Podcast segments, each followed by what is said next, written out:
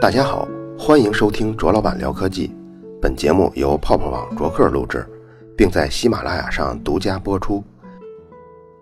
有这么一个观点，在逻辑思维、吴晓波频道还有梁文道的节目里都提到过，就是什么是现代社会？现代社会的最大特征呢，就是人与人之间是凭借契约关系互相信任的，而对比来说，传统的旧社会是靠熟人关系来维系的。比如像亲戚的关系，还有朋友的关系。我在天涯上还看过一个帖子，说的是为什么要在北京、上海、深圳这样的城市工作。那个帖子里说，最重要的原因就是年轻人在这些城市里，有可能不需要跑关系，可以不喝酒也能办成事儿，也能创业，也可以把公司开得很大。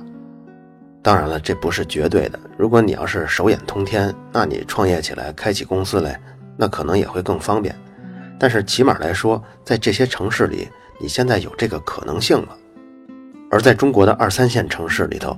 很多领域，你要不跟人喝熟了，不托人情，不找关系，那个是寸步难行的。所以从这个意义上来说，别看现在已经是二零一六年了，但是在那些地方的人，他脑子中的意识仍然属于旧社会的模式。现代社会的规则还没有在他们脑中生长出来。做今天这期节目呢，就是因为有听众来私信我，说春节要托人办事儿，肯定要喝酒，而且还不少喝，问我怎么才能喝不醉，问我喝醋管不管用。也许有很多人在这次春节里也会遇到这样的应酬场合，所以这期呢，我们在庞家来猜想的这个系列故事中插播这么一期，怎么喝酒不会喝醉。酒精是一种对人体有害的物质，一杯酒喝下肚了以后，这里面的乙醇会有百分之二十迅速被胃吸收，然后马上进入血液，剩下百分之七十多的酒精是会被小肠吸收的，还有一些可能会被尿液还有汗液排出体外。乙醇是一种很容易通过细胞膜的物质，乙醇穿过细胞膜以后就会直接到达血液里，这样一来，全身所有的组织都会受到乙醇的影响。受影响最大的就是脑细胞，因为它会减弱神经系统的活动强度。不过，大脑中各部分有不同的功能，有些区域啊，它是专门来抑制神经过度兴奋的。酒精通常是先影响到这些部分，所以就相当于把束缚思维的这种脑部的机制给它削弱了。所以，喝的比较少的时候，人们会感觉好像自己思维开阔了，话也多了，甚至有时候不自觉地开始笑。开始哭，反正呢，就是平时压抑在心里的那些情绪啊，都更容易倾泻出来。如果在这个时候你继续喝酒，血液中乙醇的浓度继续增加，等它高到一定程度以后，不光会抑制刚才咱们说的那些区域，所有的区域都会渐渐被乙醇影响到。那么这个人的各项神经活动就都会被减弱了，比如像反应特别迟钝、视力模糊、走道晃晃悠悠、说话也说不清了。等到最严重的时候，甚至有意识模糊啊、感觉麻木这些情况。对人体有害的物质很多，但是你说人类为什么能进化出一种降解乙醇的机制呢？那是因为啊，即便完全不喝酒的人，他也需要处理一定量的乙醇。因为在人类的消化道里头，食物残渣它自己时间长了以后也会发酵，发酵就会产生一定量的乙醇，就是酒精啊。大概量是每天有三克的酒精，另外呢，还有像细胞在新陈代谢中也会产生乙醇，所以人体就慢慢进化出了清除乙醇的机制。清除乙醇的工作大部分都是在肝脏中完成的，分为两个步骤，先是把乙醇变为乙醛，这是通过肝脏里一种叫乙醇脱氢酶来完成的。但是他把乙醇变成乙醛之后啊，这个乙醛进入血液之后，危害比乙醇还大呢。它会迅速让人脸变红，而且会让人感觉很多不舒服，比如头疼。可是大部分亚洲人的体内，这种乙醇脱氢酶活性是很强的，也就是说什么呢？他们一杯酒下肚以后，这些乙醇就会很快变成乙醛，然后你就看他这脸腾的一下就红了。这些人呢，都是典型的没有酒量的人，对他们来说，喝酒就没有一点乐趣，而且这些人酗酒的话，比普通人更危险，刚才说的是第一步，乙醇变成乙醛了。第二步呢，还是在肝脏中进行的，就是把乙醛变成乙酸。乙酸呢，就是醋的成分了。一旦分解到乙酸以后，对人体就没有伤害了。这一步是靠乙醛脱氢酶来完成的。而乙醛脱氢酶呢，它在人体中是有两种形式存在，一部分在细胞质中，还有一部分在线粒体中。在线粒体中的那部分乙醛脱氢酶才对降解起到最重要的作用。但是很多亚洲人体中它只有一种，而且还是细胞质里那种乙醛脱氢酶，起最强作用的线粒体里的乙醛脱氢酶却没有。具体的数字呢，是中国有百分之三十的人没有，日本是百分之四十四的没有，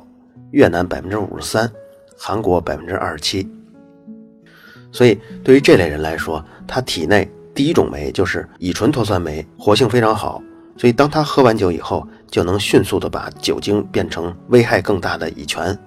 可是因为它乙醛的酶活性很低，作用很小，所以他把这些酒精变成了危害更大的乙醛以后，却没法分解这些乙醛，这些危害更大的乙醛就在体内堆积下来了。这些一喝酒就脸红的人，他是真的不能喝酒。他练也白练，越练危害越大。而大部分的白人，他的细胞质和线粒体里都有乙醛脱氢酶，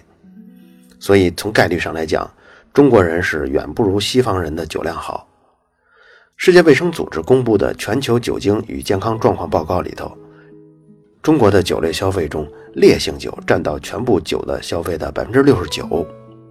这个数据啊，一下就把全世界的酒鬼都秒掉了。因为即便是民风彪悍的俄罗斯、乌克兰，它的烈性酒占酒精总消费的比例，人家也只有百分之五十一、百分之四十八。而且人家喝这个绝大部分的烈性酒，他用的方式都是勾兑啊，比如像兑一些果汁儿、兑些苏打水儿，或者是兑可口可乐，对着这个一起喝。全球呢很少有像中国那样，就这个烈性酒不做任何的稀释，直接就喝下去。当然了，还有一个比咱们更彪悍的，那就是北朝鲜。它这个烈性酒消费呢，占所有酒精消费的百分之九十五。而且你也没法要求这朝鲜人往白酒里兑果汁儿、兑可乐，他们也得有啊。别看中国人分解乙醛的能力比较差，但喝烈性白酒这么猛。别看中国人分解乙醛的能力比较差，而且他喝这烈性白酒还是这么直接喝。经常还听见酒桌上拼酒的这些故事，但是如果统计日常酒精消费，如果统计这个量，中国人根本排不上号。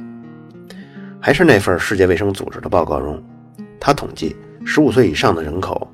人均消费的酒精量，最高的是俄罗斯，十五点一升；捷克是十三升；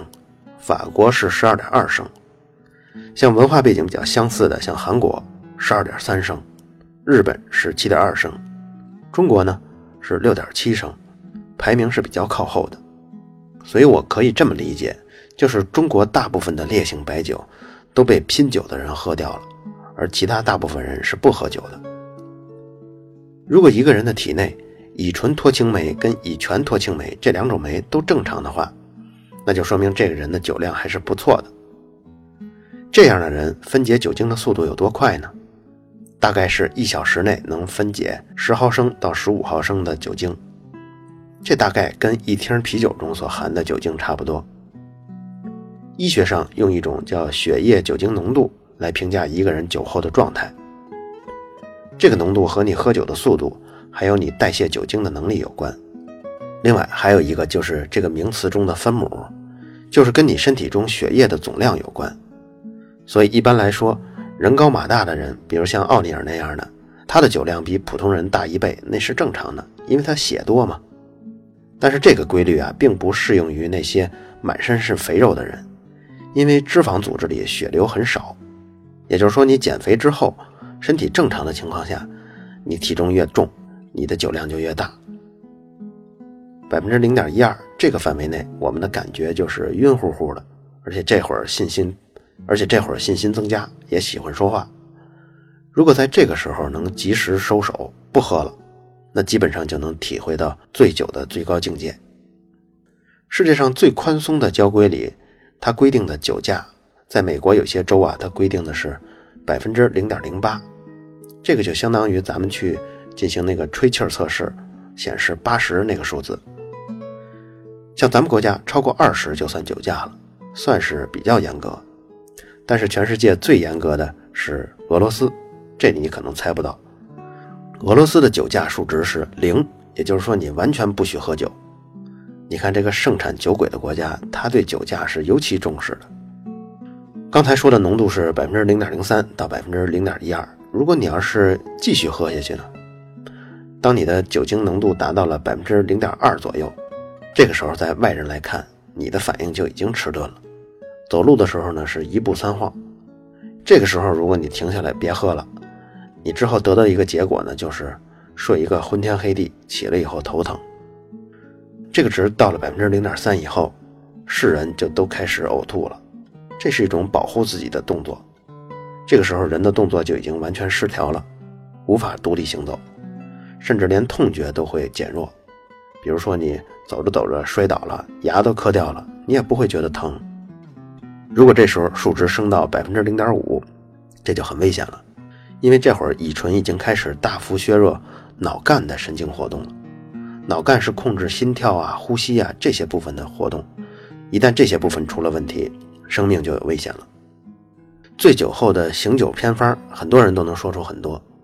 但是到底有几种是有效的呢？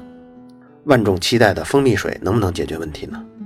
这个说法啊，还算得上是空穴来风。因为医学研究早就发现，果糖可以加快酒精的代谢，而蜂蜜中是含有大量果糖的，所以如果喝酒的同时服用一些果糖，就能让酒精更快的代谢，这不就解酒了吗？研究结果是这样的：如果按照饮用一克酒精就补充一克果糖这么吃这么喝的话，那么血液中的酒精代谢会加快百分之四十四点七，酒精中毒的时间也可以缩短百分之三十点七。你看这个数字真的很不错啊！所以就有人希望，能不能用果糖来处理那些急性酒精中毒的病人呢？但是在后续的临床研究中就发现，如果真的给急性酒精中毒的人给他使用果糖，而且还是大剂量的，这个症状非但没有改善。反而还导致了血液中尿酸跟乳酸的急剧上升，这些都是有害的。那你说，那我不用来治疗急性的中毒，我就是普通喝酒、普通应酬，我服用果糖，是不是也能好很多呢？这个也难，因为就算按照一克酒精一克果糖，按照这个比例走，一般的成年人他醉酒的酒精量呢，一般是服用到八十毫升，也就是你大概需要六十五克的果糖。才能产生明显的效果，而实际上通过口服来摄入这么大量的果糖是非常非常困难的，因为也许你强迫自己吃下六十五克的果糖，但身体可能是这样的：你比如说你吃一克果糖，那你吸收零点九克，然后你加大量，你吃十克果糖，但这时候你也许只能吸收七克了，但你这会儿一下吞下六十五克果糖。这会儿的吸收率会非常非常低的，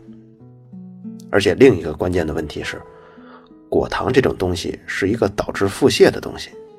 过量的果糖不会被身体吸收以后呢，它就顺着消化道聚集在大肠里，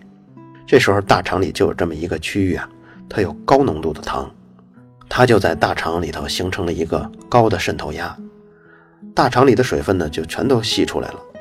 然后这些水分就开始刺激大肠壁。也就是说，当你吃完大量的果糖后，会持续的拉稀。刚才咱们说喝酒的时候，有人他分解酒精是存在问题的，因为他不能把乙醛迅速的化解掉。像吸收果糖吧，也有这个问题。在全世界大概有百分之三十的人存在这个问题，就是他吃完果糖以后，这个果糖他不会吸收，或者说吸收的很不好。假如说这些人他喝酒完了再吃果糖，这个果糖聚集在大肠中的概率就更大了，所以这些人吃完果糖以后拉稀拉的就更厉害，所以要指望着说吃果糖来临时提高自己代谢酒精能力的人，都不太现实。那你说我豁出去了，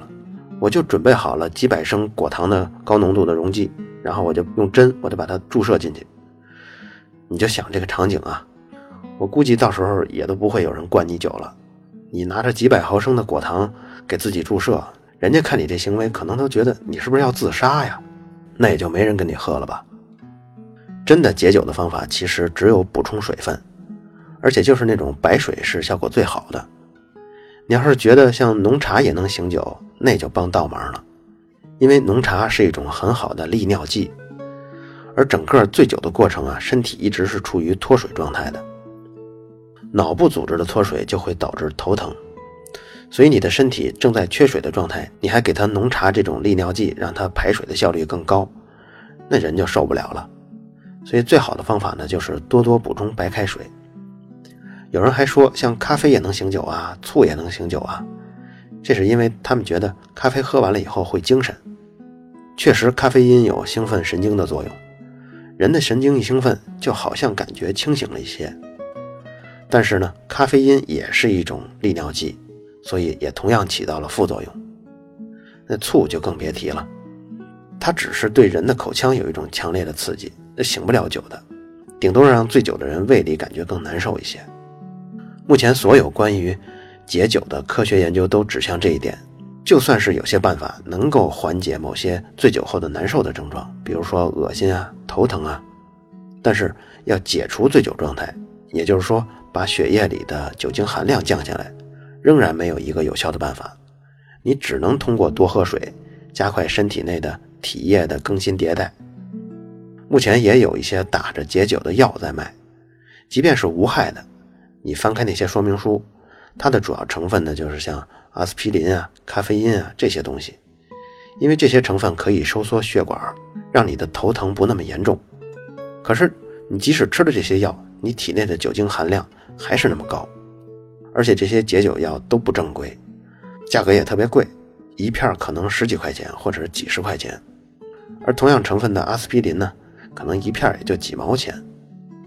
还有一种说法是喝酒的时候要不断的吃东西，这个有一些道理，但更合理的方法呢是在喝酒前就吃东西，因为如果你要是空腹喝酒的话，它吸收的效果就特别好。当你已经吃了不少东西以后呢？你喝同样多的酒呢，吸收的就比较少。另外，你如果在边喝酒的时候边聊天，然后边吃饭，这样速度不就慢下来了吗？像你的身体大概是十秒钟能够分解一毫升啤酒里的酒精，就是这么快的速度。所以你吃的越慢，你就慢慢耗吧，反正对你身体也有好处。如果是在醉酒后大量的喝水，这时候排尿也会特别多。排尿多了以后，很多盐分跟身体的微量成分也会跟着尿液排出体外。所以，如果要大量补水的话，最好还是喝一些运动型饮料，做一个各种盐跟微量元素的全面补充。当然，也可以吃点东西，因为你喝酒之后再吐过，就相当于没怎么吃东西。对于宿醉之后最难受的，我觉得应该是头疼。咱们刚刚说过，酒精是一种很好的利尿剂。临床实验证明啊，同体积的酒精喝下去以后，在人体产生的尿液的量是同体积的水产生的尿液量的三倍。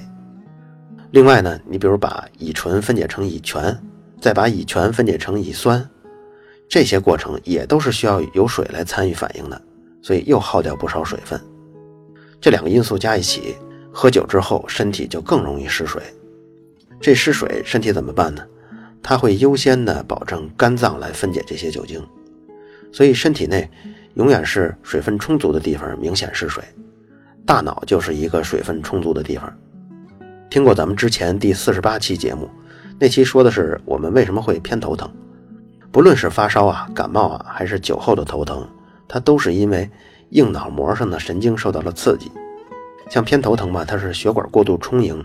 挤压到了硬脑膜上的神经，造成头疼。酒后呢，是因为大脑缺水造成的一些体积变化，牵拉到硬脑膜上的神经了，所以导致的头疼。所以要想喝酒不头疼呢，你就得从喝酒之前到喝酒之中到喝酒之后不断的补充水分。酒精造成的头疼呢，还有一个因素就是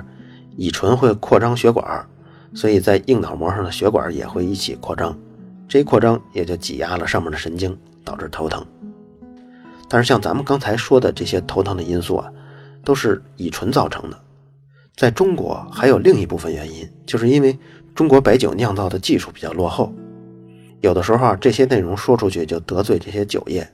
但实际情况就是中国酿的酒杂质就是特别多。世界上有几大白酒种类，咱们数一下啊：中国白酒、白兰地、威士忌、伏特加、金酒、朗姆酒、龙舌兰酒这几种。但是跟同属于蒸馏酒的威士忌和伏特加比，我们只对比酒中含有的这种杂质醛还有杂质醇的话，中国白酒往往比伏特加跟威士忌高出几十倍到上百倍。不知道大家还记不记得人生中第一次喝到烈性白酒的感觉，就是那种入口以后特别辛辣的口感。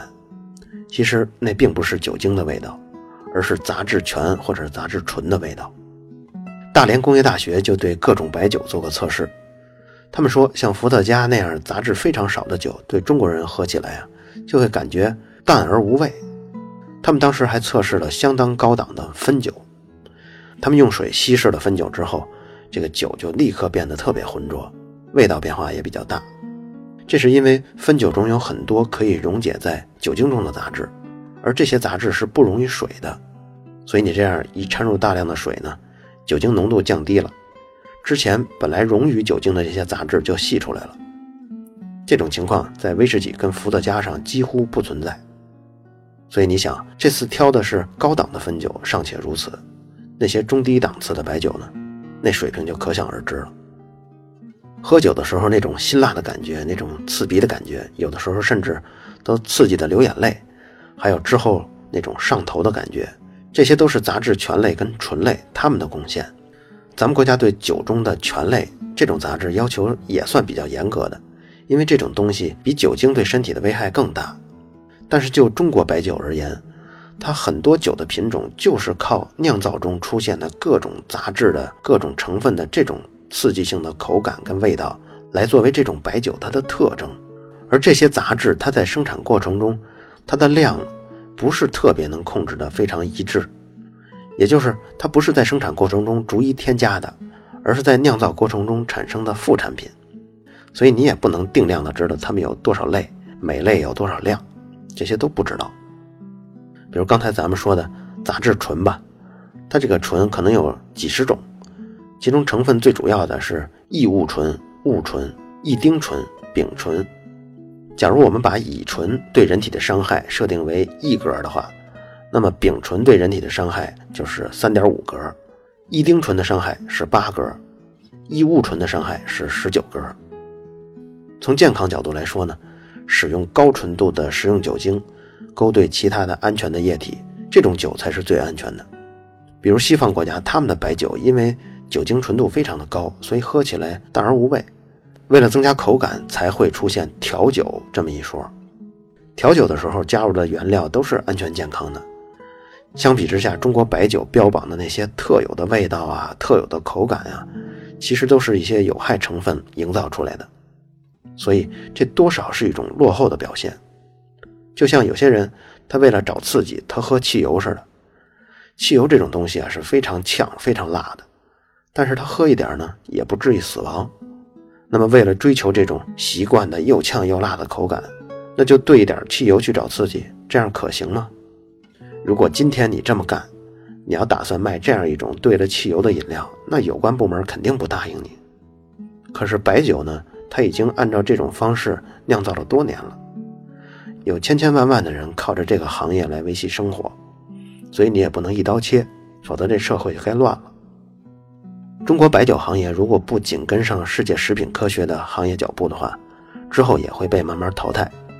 有这么一个规律啊，就是如果它是一种。大众型的消费饮料，那么消费者的结构就呈现出一种纺锤形，度数最宽的就是二十五岁到四十四岁这个年龄群体，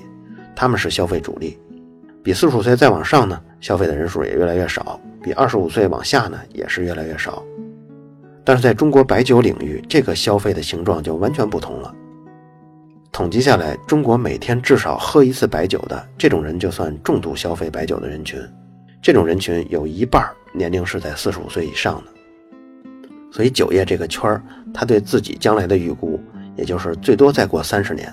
等到现在这一代白酒消费者死掉以后呢，中国喝白酒的人就会大幅的减少。有些爱喝酒的人，他是为了追求那种晕乎乎的感觉，那种飘飘悠悠的快乐；还有一些呢，即便知道那个感觉挺好的，但是也不爱喝酒。这些讨厌酒的人，很多都是因为对苦味的敏感。人对苦味的敏感程度相差是非常大的。科学家已经发现了其中的遗传因素，并且找到了对应的基因点位，基因编号是 TAS2R38。它的编码就意味着你对苦味有多敏感。对大规模的人群调查后，也发现酗酒的人，他的近亲们也是缺少对苦味的感受的。我自己呢，可能就是那种对苦味特别敏感的人。我也观察过，我喝酒的时候从来不脸红，也就是说，我应该不缺少乙醛脱氢酶。因为我特别反感酒的苦味呢，所以我也几乎从不喝酒。但是还是有一些必须要应酬的时候。那会儿我不知道自己的酒量，我总怕喝完了以后难受，所以有的时候我就在吃饭之前二十分钟，我就大概喝下两升的可乐，然后在吃饭中呢就不停的喝热水，所以那几次我都印象挺深的。我到了饭店以后，二十分钟就去一趟厕所，二十分钟就去一趟厕所，这样下来，即便喝掉一瓶二锅头，那几次也没有觉得难受过。做这期节目的时候，我在搜索资料看到一个视频。是超级演说家在录制节目里啊，乐嘉在节目当中为了给一个选手拉票，劝选手喝酒，而且自己也示范喝喝白的，